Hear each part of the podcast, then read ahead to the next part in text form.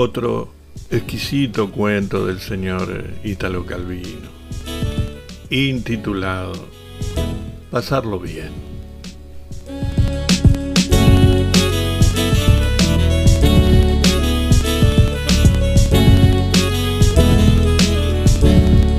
Érase un país donde todo estaba prohibido.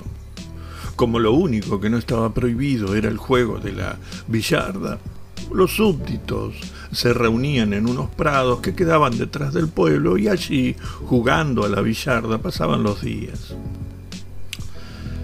Y como las prohibiciones habían empezado con poco, siempre por motivos justificados, no había nadie que encontrara nada que decir o no supiera adaptarse.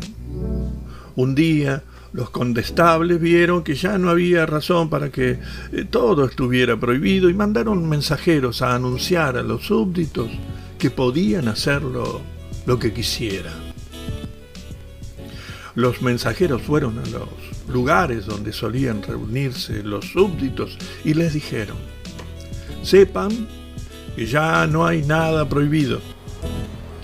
Los súbditos seguían jugando a la billarda. Han comprendido, insistieron los mensajeros. Son libres de hacer lo que quieran. Está bien, está bien, respondieron los súbditos. Nosotros jugamos a la billarda.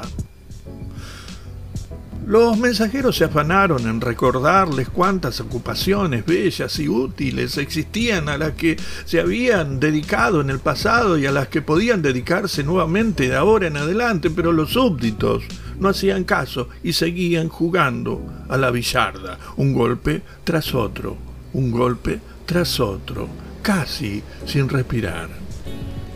Comprobando la inutilidad de, sus intentos, los mensajeros fueron a comunicarlo a los condestables.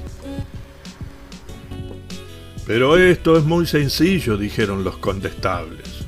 Prohibamos el juego de la billarda. El pueblo hizo la revolución y los mató a todos. Después, sin perder tiempo, volvieron a jugar a la billarda.